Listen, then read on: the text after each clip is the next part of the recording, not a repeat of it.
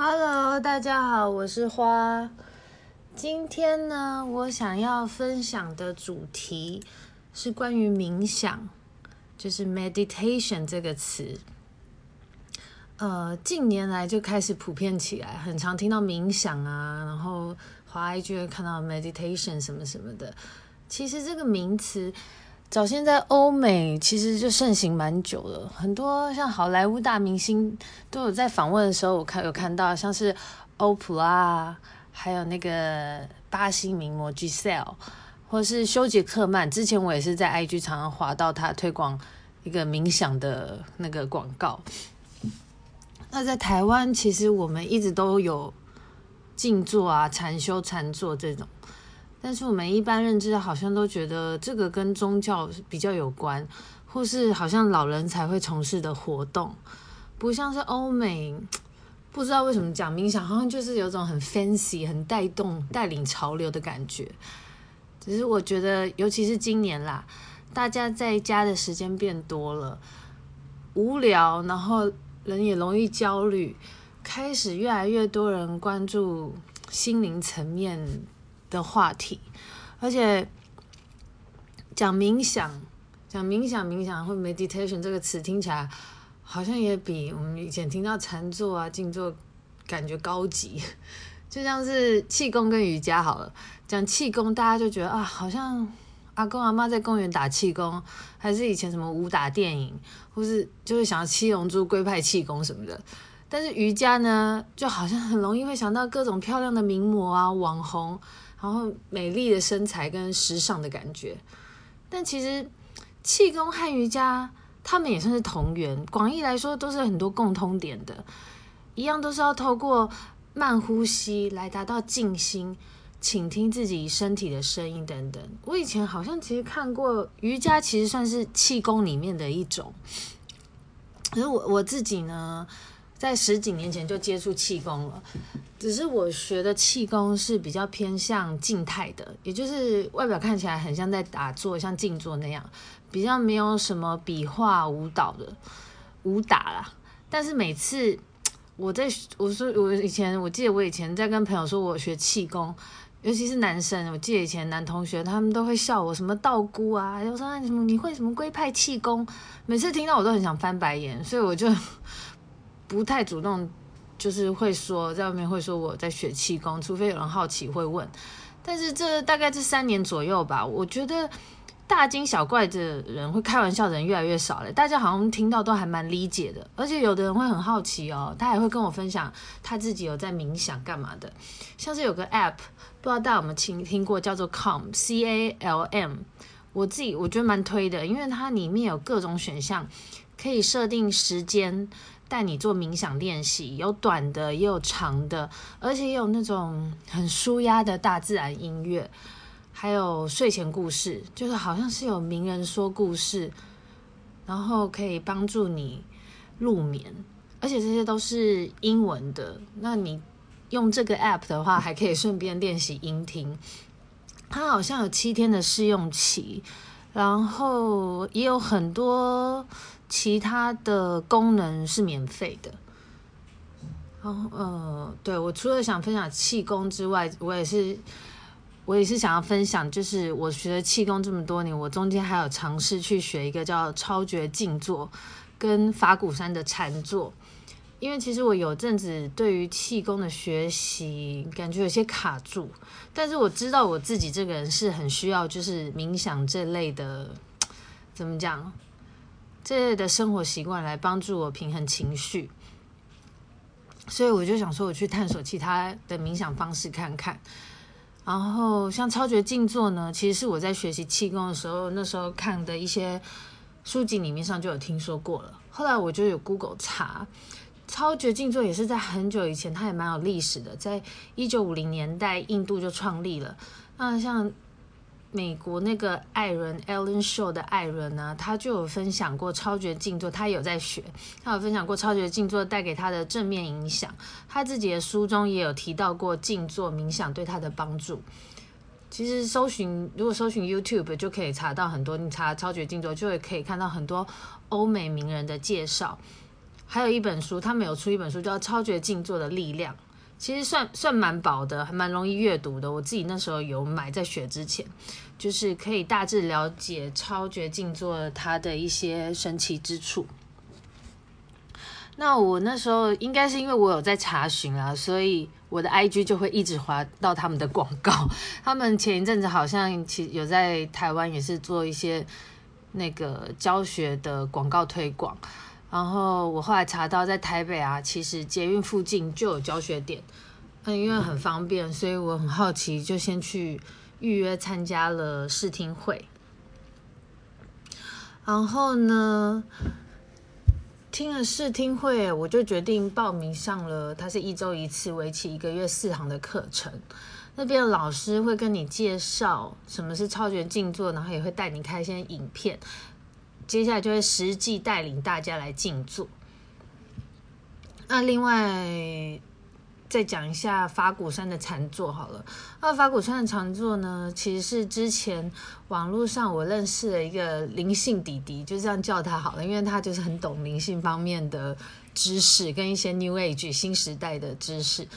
然后我们认识的时候，他就跟我谈一些他之前因为情绪的关系啊，他也是透过看书和冥想，一步步的帮助自己稳定情绪。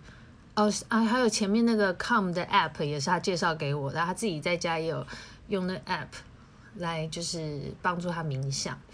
那他尝试了也是很多样，就是我发觉好像我认识一些人。聊天的感觉都是这样，就是一旦开始你对生命有些疑问的时候，你会发现其实你自己不是很了解自己。以前可能很懂自己喜欢什么，是黑就是黑白很分明，但是我觉得发生一些事跟时间越长之后，还好像才会发现，哎，我好像不是这么懂我自己。其实人可能就是人会一直会变吧，那自然就会开始从生活周遭。想要去找答案，还好就是现在网络资源和书籍真的很丰富，也很容易让我们搜寻，我们可以找到很多资讯，然后主要是自己要慢慢去消化，去找到选择适适合自己的嘛。哦，然后再回到法鼓山，就是以前我对法鼓山其实没什么想法，只是听过，但是就是也不知道它在哪，后来好像好像以为只有在金山那边有个。法鼓山的点，然后一个很大的佛手有没有？后来查才知道，原来法鼓山的点超多的，在台北市里面就很多点。然后到他的网站去看，就就会发现法鼓山有开了很多禅坐介绍啊和进修班。如果说对禅坐很好奇的，也可以就是只是先去报名，他们有两个小时左右的禅修指引。那边的师师师师兄啊，还有师姐会很详细的介绍什么是禅坐，还会播放圣严法师的谈话，以及一些很简易的禅修体验，当场会带领你稍微禅坐体验一下。我记得那一个下午下来会觉得还蛮放松的，而且圣严法师的谈话，每次听到你就会觉得很有智慧。我我好像。听的时候好像还有热泪盈眶，就是莫名的觉得很感动。那如果觉得想进一步的话，就可以报名他们有初级禅训班，一样也是四堂课，一周一堂这样。那法鼓山这些方面，他不用报名费，像之前讲超觉静坐，他是要收一些报名费的。那法法鼓山呢？它网络上是写随喜啦，所以你就是在网络上报名的时候，可以依自己的心意随意捐献。你到现场的时候，他们是没有跟你收钱的。我自己上完了这两种冥想啊，还有禅修的感觉，觉得其实都是有异曲同工之处。只是超觉静坐之前，我上的时候就是知道要费用嘛，然后法鼓山水洗。但法鼓山这边毕竟就是佛教，所以学习的时候，宗教信仰色彩还是稍微会有一点。像里面学习禅修中的一部分课程，就是有教拜佛的。因为本来我平常就是有在拜拜，所以我对这个不排斥。而且法鼓山的环境不得不说就是真的很好，它空间很大很庄严，然后灯光是黄黄的，又是木质地板，然后每次下班上去上课的话就很容易放松会睡着。那其实冥想对我而言就是深度的休息啊，有时候像是晚上没睡好啊，或是白天上班很累，透过冥想的时候很自然的有时候都会打哈欠，然后你会深沉的度咕一下。就是当冥想结束之后，会有类似那种睡了很饱足，就是你睡觉睡眠品质很好的感觉，精神度会大幅提升。同时呢，就是也不用担心啊，你好像当晚在做或什么，然后你做你怕你做完冥想晚上会睡不着，不会那种感觉，比较像是它帮助你心里变得更平稳了，没有很多杂乱的思绪在头脑里面窜来窜去，一直消耗你的心神。所以在相对心情安定的情况下，晚上也会很好入眠。所以我是觉得有些人长期就是睡眠不好的时候，有时候除了靠药物，后来会慢慢发现，其实靠冥想、静坐啊、禅坐啊这些，其实很自然的会帮助你睡眠品质提升。然后前面讲的超觉啊，还有法鼓山啊，他们一样都是课程结束之后。就是你都可以自由再回去参加他们群体的禅坐跟冥想的，算是有点算是团练吗？这样子，我是觉得群体的禅坐啊，还有冥想，是因为已经在一个很安静放松的空间了，就是你会比较不受干扰，而且很多人一起做的时候，那种感觉跟自己一个人在家的感受是很不相同的。因为群体好像有一种某种能量在吧，你可以更专注。另外就是群体的时候，像老师啊，或是法鼓山那边师傅会带一些理念分享，这样就是跟我以前认知的团契可能有那么一点点像。因为我觉得这或多或少都有点像是团体治疗的概念。不过我自己这样子实验探索到后来啦，后来还是继续学习我原本学习十多年的气功。因为同样是慢呼吸啊，还有静坐，我后来发现我自己习惯了十多年的那个模式，那个启动模式对我自己来说好像还是最有感觉的。其实我觉得